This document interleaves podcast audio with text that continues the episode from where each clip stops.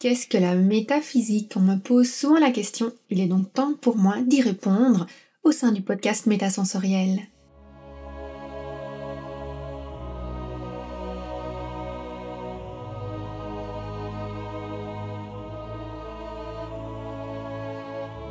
Bienvenue sur le podcast Métasensoriel, un espace qui allie science et spiritualité, conscience et subconscience, visible et invisible, afin de vous emmener à la conquête d'une vie pleine de sens.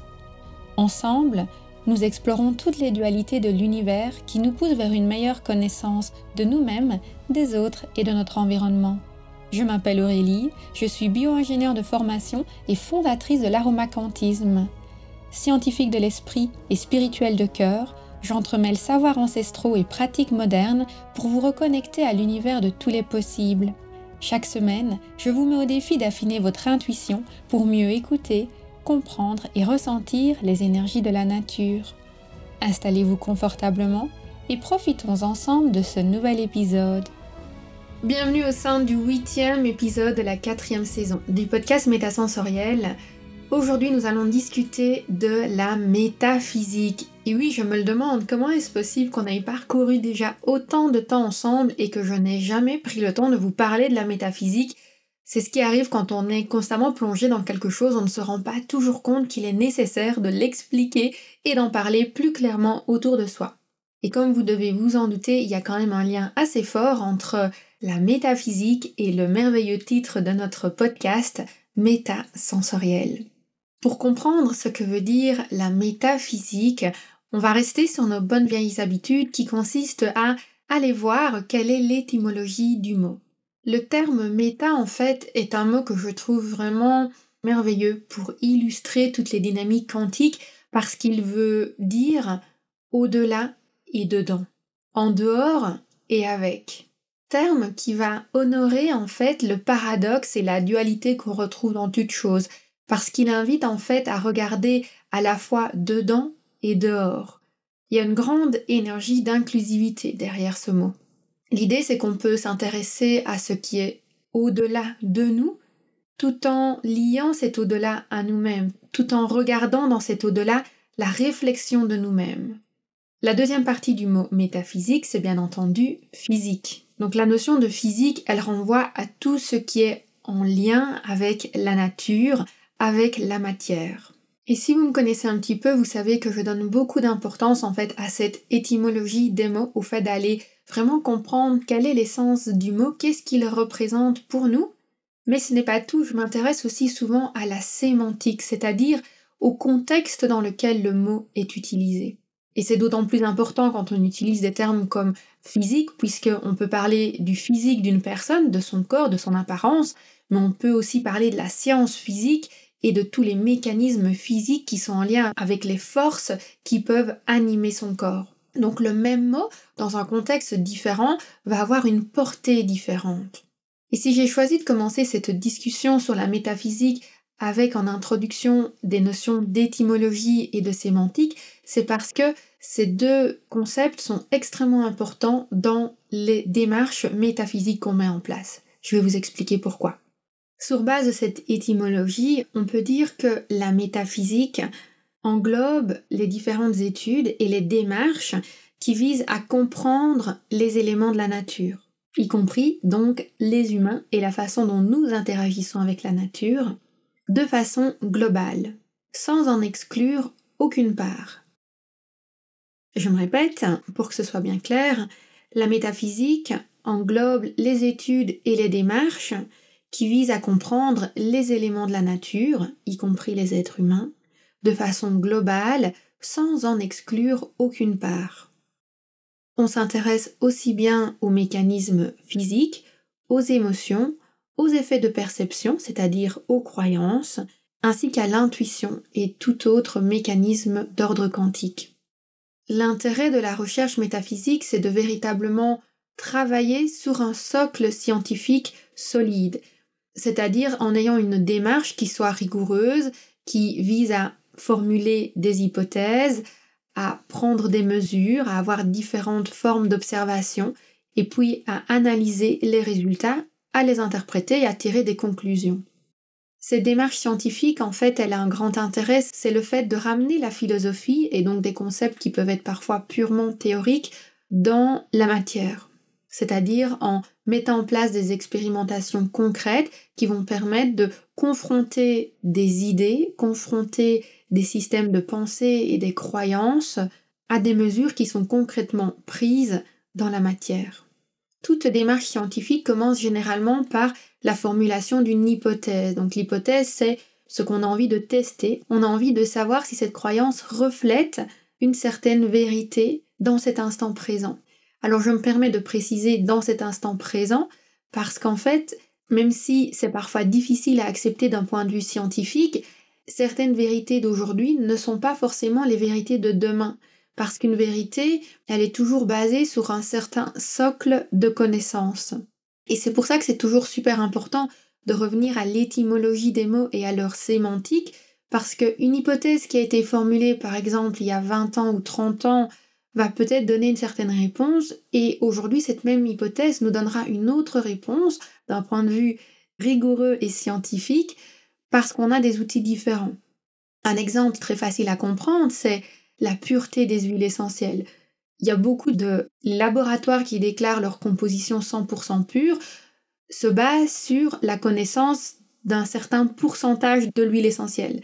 Donc toutes les molécules ne sont pas contrôlées de l'huile essentielle, il y a seulement un certain pourcentage qui est contrôlé et sur base de certaines références, de certaines bases de données qui sont parfois assez anciennes, on va dire que oui, effectivement, mon huile essentielle est dans des bonnes catégorie et elle est pure. Alors qu'aujourd'hui, il y a d'autres laboratoires très avancés et beaucoup plus modernes qui vont dire non, pour que l'huile essentielle soit déclarée pure, il faut qu'on connaisse toute sa composition à 100%.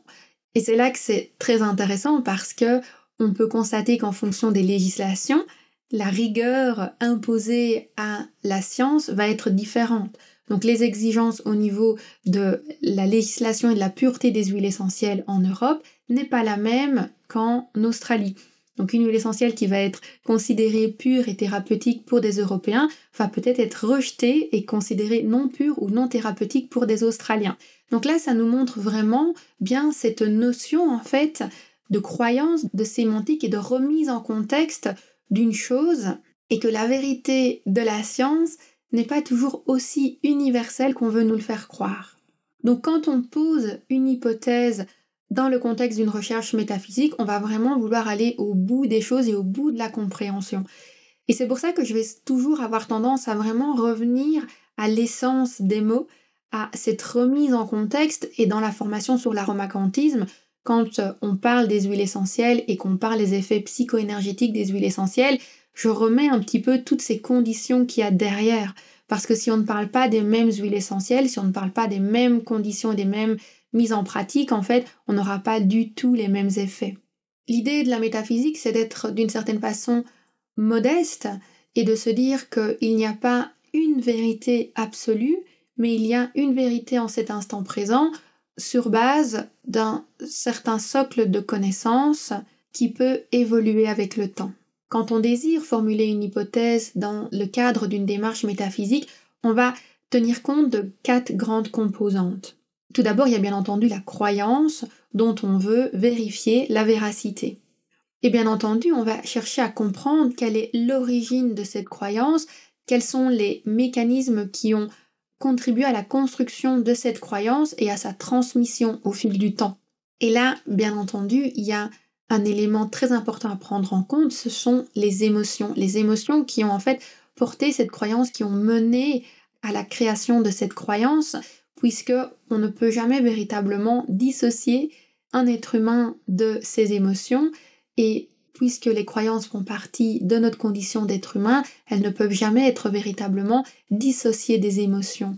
Et c'est d'autant plus important qu'en métaphysique, on va beaucoup s'intéresser au texte qui ont été transmis à l'anthropologie et aussi à l'ethnobotanique dans le cadre des mécanismes métaphysiques associés aux plantes, il va y avoir en fait toute cette étude du transfert du savoir. Ce savoir peut avoir été en quelque sorte altéré ou bonifié, ou en tout cas il y a des filtres émotionnels qui ont pu se poser sur ce savoir lorsque nous l'étudions. Une troisième composante qui est super importante dans la démarche métaphysique, ça va être l'intuition. Parce que l'intuition, en fait, elle va nous permettre d'explorer des sentiers inattendus. Faut pas oublier que l'objectif de la science et de la recherche, c'est toujours d'aller à la rencontre de quelque chose qu'on ne connaît pas encore, quelque chose pour lequel on n'a pas de réponse. Et c'est là que c'est assez intéressant d'observer aujourd'hui dans le monde scientifique deux grandes catégories. Il y a les scientifiques qui recherchent des choses uniquement dans un certain contexte, dans une certaine structure, qui ont déjà été démontrées. Donc on reste en fait dans l'approfondissement de connaissances qui sont déjà existantes, déjà connues. Et puis un autre groupe de scientifiques qui est un peu plus pionnier et qui est vraiment avec ce désir en fait d'aller étudier l'inexploré et d'oser franchir un peu certaines barrières du mental. Et c'est là d'ailleurs qu'on retrouve toute la catégorie des scientifiques de la spiritualité.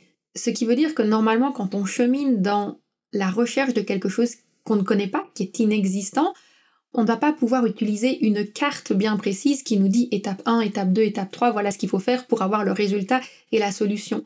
On travaille un petit peu à l'aveugle et quand on est à l'aveugle, on va bien entendu avoir la guidance de notre intuition qui va nous mener vers la mise en place d'une expérience plutôt qu'une autre, qui va nous donner des idées, qui va éveiller notre créativité, qui va nous mettre en contact avec certaines personnes et c'est cette intuition qui crée chez beaucoup de scientifiques ces fameux moments eureka, où il y a des révélations qui se mettent qui étaient complètement inattendues. Donc on ne peut jamais rejeter l'utilisation de l'intuition dans une démarche métaphysique, parce que si on est dans une démarche qui ne nécessite pas d'intuition, où tout le chemin est déjà tracé, étape 1, 2, 3, 4, ça veut dire qu'on n'est pas dans une véritable recherche, on est en train d'explorer quelque chose qui est déjà connu et de simplement porter un autre angle de vue dessus, de faire un lot de mesures supplémentaires ou d'approfondir une recherche dont les résultats sont déjà en grande partie connus. Ou pire encore, dont on a envie que les résultats soient bien précis. Ça, c'est ce qui se passe malheureusement quand il y a des études qui sont financées par des firmes qui ont envie qu'évidemment les résultats soient favorables à leurs produits. Et enfin, la quatrième composante qui est essentielle dans une démarche métaphysique, ça va être l'expérimentation. Donc l'expérimentation, elle permet de ramener tout dans la matière. Cette quatrième composante, elle est essentielle. Et si vous me connaissez un petit peu, vous savez que je parle tout le temps de la notion d'expérimentation parce que sans expérimentation, on est purement dans de la théorie, on est purement dans des concepts philosophiques, on est dans des longs discours où tout est possible parce que c'est vrai que dans la théorie, dans le mental, dans l'esprit, tout est toujours possible, mais l'objectif de la métaphysique, c'est de ramener ce tout est possible dans la matière et d'observer, de voir comment est-ce que concrètement ce champ des possibles vient se matérialiser, comment est-ce que nous pouvons contribuer à sa matérialisation, comment est-ce que nous pouvons l'influencer. Donc l'expérience permet vraiment de ramener tout le côté psycho-énergétique dans la matière et d'en faire une réalité. S'il n'y a pas d'expérience, on n'est que dans la partie méta du terme métaphysique. Et si on n'est que dans l'expérience et dans des mesures d'ordre purement physique, alors on n'est pas dans du métaphysique, on est simplement dans de la science empirique où on mesure quelque chose qui est déjà existant et on ne va pas avoir cette évolution des consciences parce qu'en fait on est simplement en train de tourner en rond sur des connaissances qui existent déjà. Et c'est un peu le message clé que j'avais envie de vous partager aujourd'hui, c'est que dans une approche métaphysique, la philosophie et les sciences empiriques se rejoignent. D'un côté, il y a une approche conceptuelle qui propose une hypothèse qui est faite en pleine conscience, dans la conscience des croyances et des émotions qui y sont associées. Et d'un autre côté, il y a une approche pragmatique qui observe et analyse différentes hypothèses tout en acceptant d'être dans l'exploration de quelque chose dont les résultats pourront être inattendus.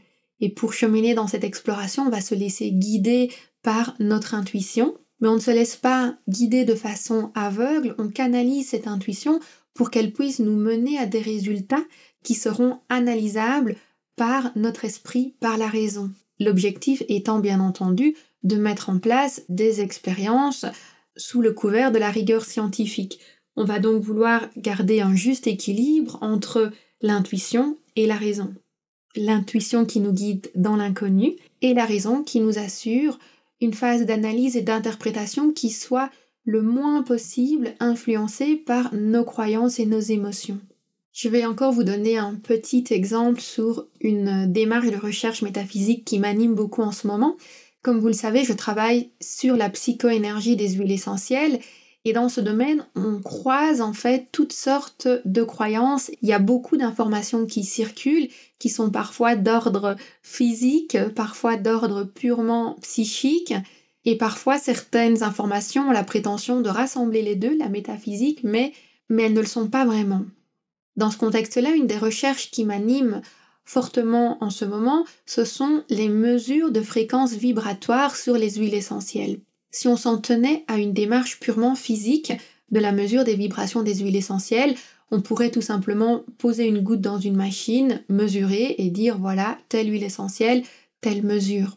Mais lorsque on ramène cette hypothèse dans la matière, on se rend compte que ces mesures qui sont divulguées parfois sous le couvert de la science ne reposent pourtant pas sur une démarche véritablement scientifique. Et la vérité, c'est que la psychoénergie des huiles essentielles, elle a une dimension qui est extrêmement métaphysique. Ça veut dire quoi? Ça veut dire que l'énergie de l'huile essentielle va être influencée par sa chaîne d'approvisionnement. Ça veut dire que l'huile essentielle de basilic, de rose ou de camomille ne va pas avoir la même mesure, la même fréquence de vibration en fonction de son origine, en fonction de la chaîne d'approvisionnement qui a conduit à sa production. Et qu'en plus, cette fréquence et cette énergie, cette vibration va être influencée par l'utilisation qu'on en fait. Donc il y a vraiment cette notion de méta, il y a le dedans, il y a le dehors, il y a tout ce qui a contribué à la production de l'huile essentielle, et puis il y a toute la pratique qui est faite de l'huile essentielle qui va aussi influencer cette mesure. Donc lorsqu'on veut mesurer la psychoénergie d'une huile essentielle avec des méthodes scientifiques et empiriques, on ne peut pas le faire sans une certaine mise en contexte sur la définition d'abord qu'on fait de l'huile essentielle, sur son origine et sur les croyances et les émotions qui sont associées à son utilisateur. Ce que je vous dis là, ça peut paraître un tout petit peu abstrait si vous n'avez pas l'habitude de travailler avec les huiles essentielles, mais je peux vous donner un autre exemple qui est beaucoup plus concret. Si on prend l'exemple d'une orange. Imaginez par exemple que vous ayez un orangier ou un citronnier dans votre jardin qui poussent tranquillement et qui chaque saison vous donne des oranges, tout en sachant que bon, le climat d'où vous habitez n'est peut-être pas le plus propice, donc l'arbre survit tant bien que mal et il vous donne ces petites oranges chaque année. Maintenant, imaginez des orangiers et des citronniers au Brésil. Donc là, au Brésil, le climat est optimal. L'agriculteur, il a ses orangiers, ses citronniers de plusieurs générations qu'ils se transmettent de famille. Ils ont fait une certaine sélection dessus. Bah, vous pouvez bien entendu imaginer que la valeur nutritive des oranges qui sont mangées au Brésil par cette famille de Brésiliens et vos oranges à vous que vous mangez en Europe ne sera pas forcément la même parce que ce ne sont pas exactement les mêmes variétés, le sol n'est pas le même, le climat n'est pas le même, il y aura ce potentiel nutritif qui va être différent. Donc la richesse de l'orange au Brésil ne sera pas la même que chez vous. Et ce sera pareil pour une huile essentielle qui va peut-être provenir d'une plante qui a poussé dans des conditions optimales ou une huile essentielle qui a poussé dans des conditions peut-être un peu moindres.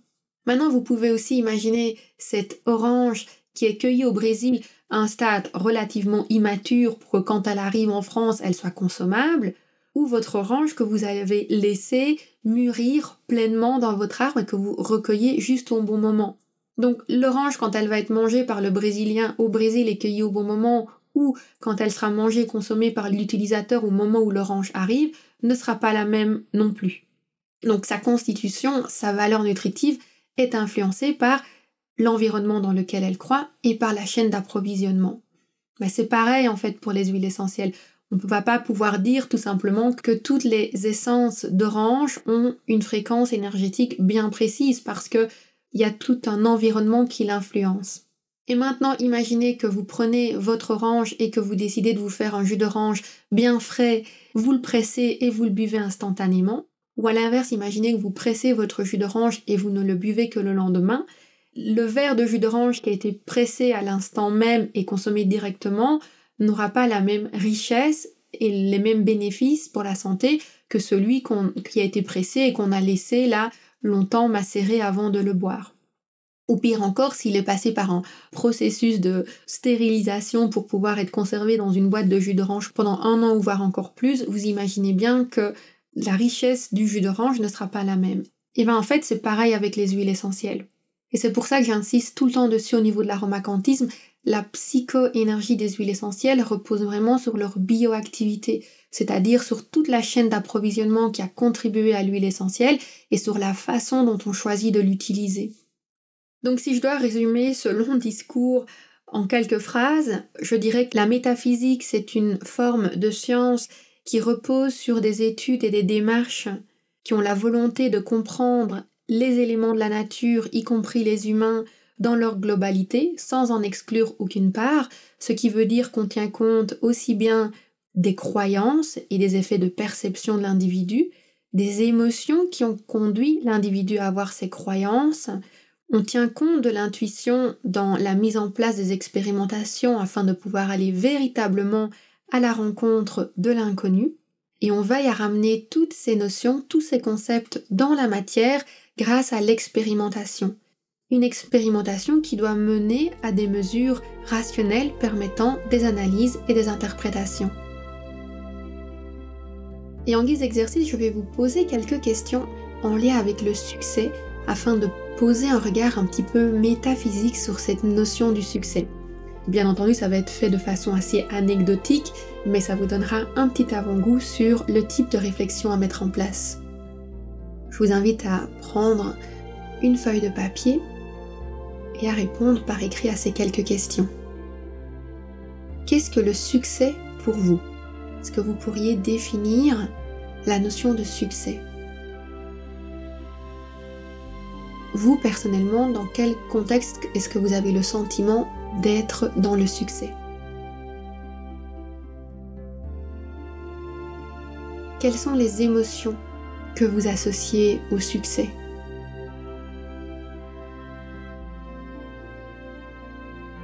À présent, tentez de visualiser deux trois personnes qui, selon vous, ont du succès.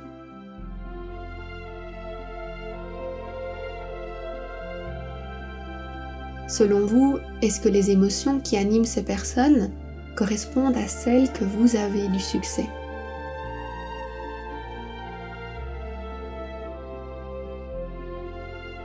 Et enfin, une dernière question. Si vous deviez mettre en place une expérience pour mesurer le succès de ces quelques personnes que vous avez identifiées et de le comparer à votre propre succès, quel type d'expérience est-ce que vous mettriez en place?